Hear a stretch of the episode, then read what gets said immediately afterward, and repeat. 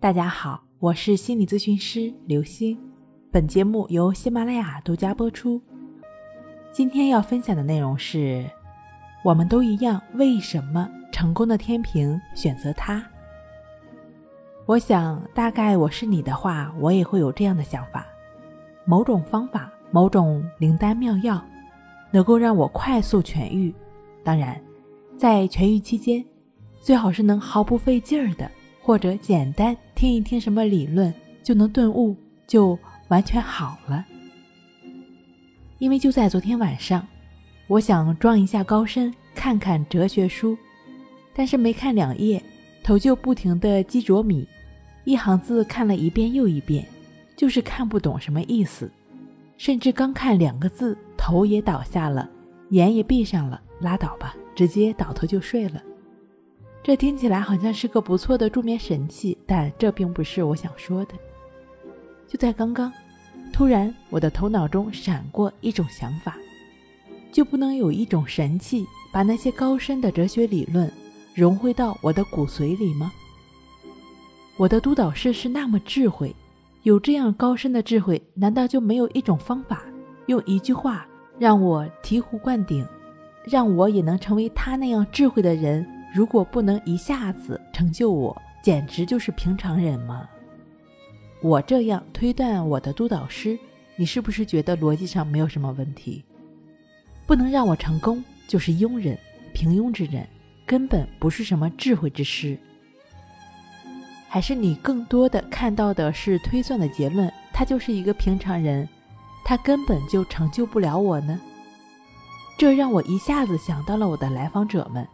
这一系列的推断，不也正是他们的想法吗？想着找一个咨询师，这个咨询师呢，让自己一下子就蜕变了。在咨询中，常常会有这样的询问：“你能保证我痊愈吗？”不好意思，我不能。没有人能把你扛在肩上，因为他有他的路要走。每个人只有自己踏上征程，一步一个脚印。朝着目标迈进，才能真正的到达彼岸。不知道是因为社会太浮躁了，还是人变得太聪明了。很多人大概都忘记了，有个词叫做脚踏实地。这也许正是为什么成功的，往往不是那些太聪明，而是看起来就是平常人，甚至是有一些愚痴的人吧。他们大概会不断的告诫自己。